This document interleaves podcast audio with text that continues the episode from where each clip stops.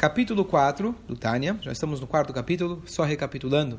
Falamos no primeiro capítulo a ideia de que todos nós temos uma alma animal, aquela que nos anima. Segundo capítulo falamos sobre alma divina, elaboramos um pouco a respeito.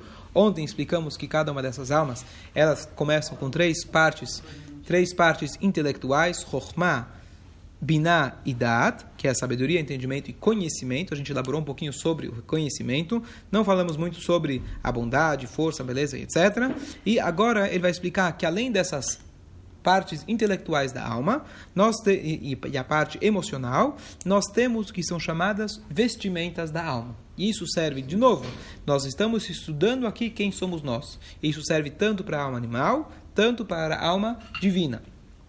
Então aqui está explicando por enquanto a alma divina. Nós temos três vestimentas. A alma divina se expressa por meio de três vestimentas, roupas, que são o pensamento, a fala e a ação, do estudo da Torá e do cumprimento das mitzvot. Quando você fala pensamento, fala e ação, você fala, bom, isso aqui é uma força nossa. Não, não é uma força nossa. Depende. A alma divina tem o seu pensamento, a sua fala e a sua ação. Quando você está falando da alma divina, tudo que for ligado com Torá e com mitzvot é o pensamento, fala e ação dessa alma divina. Mais para frente ele vai falar, bom, a alma animal também tem o seu pensamento, fala e ação. Quando você pensa, eu quero comer para sobreviver, porque eu quero comer, porque eu quero ter prazer, esse é um pensamento animal. Quando você fala, eu quero comer para servir a Deus, eu quero agora falar, estudar a Torá e falar a Torá ou fazer uma mitzvah, esse é o pensamento, fala e ação da nossa alma animal, da nossa alma, desculpa, da nossa alma divina. Lembrando que é justamente essa ideia da gente começar a se conhecer. A gente criar essa sensibilidade, porque normalmente você vai pensar, mas não, você vai falar dizer, quem quer? Eu quero. Quem quer comer? Eu. Quem pensou em comer? Quem falou sobre comida? Eu. Não, não é eu. Depende. Espera aí. O que é com a função divina, com o objetivo divino, esse eu é o Nefesh Elokit. Quando é com uma, uma, uma, um objetivo egoísta, é o mesmo para nossa cabeça. Pensamento é pensamento, é a mesma coisa. Não, são duas almas que ambas têm o seu pensamento próprio. É diferente. São dois, duas forças de pensamentos paralelas que funcionam paralelamente. Pode parecer que é o mesmo pensamento, é o meu mesmo cérebro. São dois pensamentos, são duas falas, são duas ações diferentes. Aquela que se origina na alma divina e aquela que se origina na alma animal. Além das midot, qualidades, a alma se expressa por meio de três vestimentas, que são pensamento, fala e ação com relação à Torá e às 613 mitzvot. Então, todos os 613 órgãos do corpo ficam envolvidos pelos 613 mandamentos da Torá. Até aqui é o resumo. Então, vou elaborar um pouquinho mais, já que a gente tem um tempinho. Na alma animal tem um... A gente está acostumado com os nomes Yetzer Tov e Yetzer Ará. Que, na verdade, o Yetzer significa um instinto, a gente traduz como instinto. Na verdade, a gente acabou de falar, quando a gente começou a analisar a alma, ela tem três partes intelectuais, sete partes emocionais, e essas, esse conjunto utiliza três vestimentas para elas se expressarem, que é o pensamento, fala e a ação. e o que acontece? E o que acontece? O Yetzerará, ele é o resumo, na verdade, das, da parte emocional da alma animal. Quando eu falo que são três intelectuais e sete emocionais, as sete emoções do, do, do da alma animal é o Yetzerará, que a gente chama. Yetzer é a parte emocional de uma alma animal. O Yetzer Tov, ele se resume, na verdade, ele é o Yetzer é uma palavra resumida dos, dos sentimentos divinos que a gente tem. Não da parte, não da parte intelectual, e sim da parte emocional. Certo? Então isso que é o Yetzer Tov, o Yetzer. O Yetzer é apenas uma parte de, um, de uma entidade muito maior, que é chamado Nefesh. Certo? Então, é, vamos tentar explicar o que, significa vestimentas. Então, ah, de novo, para a gente começar a, a descascar várias camadas da nossa personalidade, principalmente espiritual, então a gente falou que são duas almas. Cada alma tem três partes intelectuais, sete partes emocionais. A gente elaborou um pouco nas intelectuais e nada nas emocionais. Mas vamos seguindo, seguindo o barco. Ele vai falar que cada uma delas, da cada uma das almas, ela precisa de três ferramentas.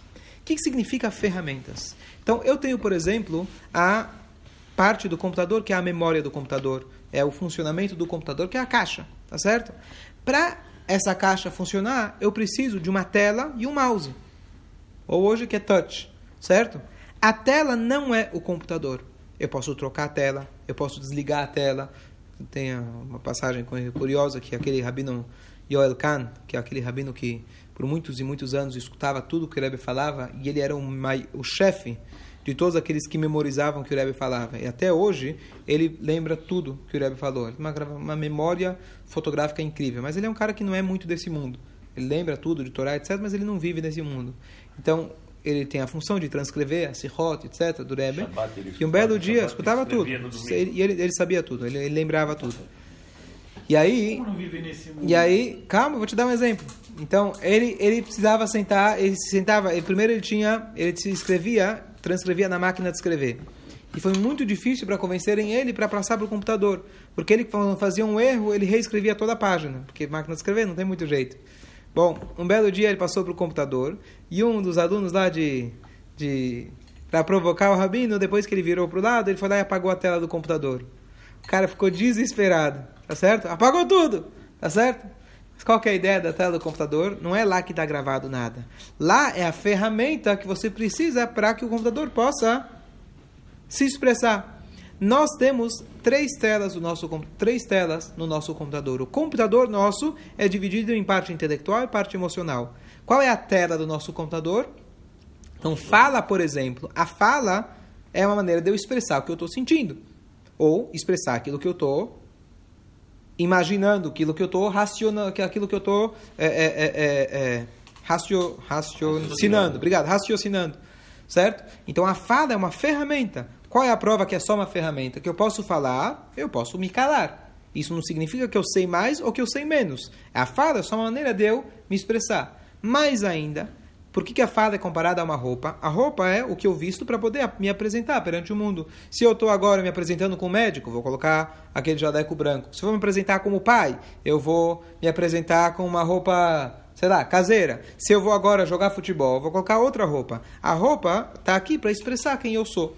Mas o fato que a roupa, como eu sei que a, roupa não é parte integral minha, o próprio fato que eu consigo trocar de roupa significa que não sou eu. Tudo que eu consigo trocar, que não é eu mesmo. A fala eu posso trocar. Eu posso falar que 2 mais 2 é 5? Posso falar? Pode. Acabei de falar. Pode. Significa que a fala não sou eu. Não é meu. Posso entender que 2 mais 2 é 5? Entender. Posso sentir que 2 mais 2 é 5? Não, porque a minha. Eu não tenho como ter uma convicção errada. Certo? Eu posso sentir que eu estou com medo se eu estou com, se eu tô com amor? Da mesma pessoa? Não dá. São sentimentos opostos, não dá para eu ter ao mesmo tempo sobre a mesma coisa. Tá certo? Então, não dá para eu raciocinar que 2 mais 2 é 5, mas eu posso falar. Racionalizar. Raciocinar que 2 mais 2 é 5. Certo? Então, aquilo que dá para eu trocar, eu posso mentir? Eu posso mentir? Não devo, mas eu posso mentir? Pode posso mentir. Significa que a palavra é uma roupa. Eu posso trocar. O cara que é ladrão pode vestir uma roupa que não parece aquele ladrão. E assim por diante. Certo? Então, tudo que eu posso trocar é uma roupa. A roupa está aqui para me servir, para me ajudar a expressar o que eu quero, mas o fato que eu posso trocar significa que não sou eu. Então, a palavra, a minha atitude, eu posso fazer algo que eu não quero? Acordo de manhã e falo: olha, estou cansado, não quero colocar o filhinho, mas eu vou lá, coloco o filhinho. Dá para fazer isso? Dá para fazer. Porque a minha ação não sou eu mesmo. É uma expressão de mim. Mas eu posso fazer o contrário daquilo que eu sinto. Então é uma roupa. Dá para entender? Sim? Agora, o mais difícil da gente entender é o pensamento. Porque será que dá? O pensamento sou eu mesmo? Você pode. Não, você não consegue. O pensamento você não consegue parar. Não tem como você ficar sem a roupa do pensamento, igual uma pessoa que fica sem roupa. Não dá. Mas dá para eu trocar o pensamento. Eu posso sempre substituir. Eu posso pensar pensar que 2 mais 2 é 5? Posso. Eu posso pensar que eu estou voando, coisa que é impossível? Posso. Posso sonhar? Pode. Ou seja, o teu pensamento também é uma tela do computador, que a diferença é não é uma tela para o outro ver, mas é uma tela para você mesmo ver. Então, é chamado, fala assim. Então a ideia, na verdade, é que o pensamento, essa aqui começa a nós quando a gente está fazendo essa cirurgia na alma, a gente fala, ah, quem sou eu? Ah, meu pensamento. A gente não separa. Existe o raciocínio, existe o pensamento. Existem emoções existe o pensamento. E olha que curioso. A gente só alimenta as emoções se a gente fica pensando naquilo. Eu não consigo sentir diferente para aquela pessoa que me fez um mal. Você não consegue sentir diferente, é verdade. Mas você pode mudar o seu pensamento e pensar em outra coisa? Quando alguém está com muito, muito ódio de alguém, de repente ele prende o dedo dele na porta. Agora ele vai mudar o pensamento e pensar como ele vai chegar no hospital mais rápido, tá certo? Então você mudou o pensamento. Ah, mas você continua odiando o cara. Você continua e está lá guardado, está reservado. Mas o teu pensamento agora mudou para outra coisa. Então o pensamento dá para você mudar. Então ele é chamado um levush, uma vestimenta, hameyuchad. Meyuchad significa que está grudado. Então imagina como se fosse a pele do seu corpo. A pele do seu corpo não é o seu corpo. Tanto é que Deus nos livre alguém que se queima, vai que nascer uma nova pele. Mas é, não tem como você se livrar disso. É algo separado, mas está junto, é uma roupa grudada em você. Não tem como você parar de pensar. Mas não se esqueça que é uma roupa também. Aonde o Tânia quer chegar com isso, isso é o mais importante de todo o Tânia. Os meus sentimentos, Deus não está tão preocupado. O que Deus está preocupado é se eu consigo controlar essas três partes: pensamento, fala e ação. Ah, não, mas eu quero sentir, eu não quero nunca mais sentir ódio por ninguém. Esquece. Isso é um outro livro que o Altareb escreveu chamado O Livro dos Tzadikim, que foi queimado. Ou seja, não é para nós. Qual que é a nossa função? É isso. Na vida você tem que ter três controles. Três, controlar três partes. Só pensamento, como se fosse fácil, fala e ação. Então, se alguém fala, não, aquele cara não é gente boa, como você faz para tornar aquele cara gente boa? Você não tem que transformar o cara, você tem que transformar. Se ele pensa em coisas boas, se ele fala coisas positivas, se ele age de maneira positiva, é isso tudo que Deus quer. Então, aqui a gente volta no início do Tânia, que ele falava para gente que a proposta desse livro é mostrar para gente que Karov Eilecha, como é próximo de você, Hadavar Meod, beficha na sua boca e no seu coração para você fazer. O que significa no coração para você fazer, mais para frente a gente vai explicar. Eu não tenho como, talvez, mudar todos os teus sentimentos, mas o sentimento prático, Bilvavcha la sotó, o sentimento que vai te trazer a prática, isso sim a gente consegue fazer. É um nível de sentimento que vai mudar a sua prática, vai mudar as suas atitudes. Isso a gente consegue fazer. Então é possível, é aquela ideia que eu falei de perder peso. Perder peso é simples, mas não é fácil. Mas pelo menos é simples. Não é uma receita complexa. Para de comer, faz exercício. Então, que que precisa, qual que é a receita do Tânia para você fazer, servir a Shem de todas as formas? Mudar teu pensamento, fala e ação. Não é impossível, não estou dizendo que é fácil, mas a receita é simples. A receita é simples. E com essa, agora a gente começa a entender o que, o Tânia está querendo chegar e contar para a gente. A ideia é a gente entender quem somos nós, duas almas, cada uma tem a sua composição. E agora a gente está agora descascando cada vez mais, entendendo que o próprio pensamento também não somos nós, mas ao mesmo tempo ele não, não ser nós, a nossa função aqui é apenas essa: pensamento, fala e ação.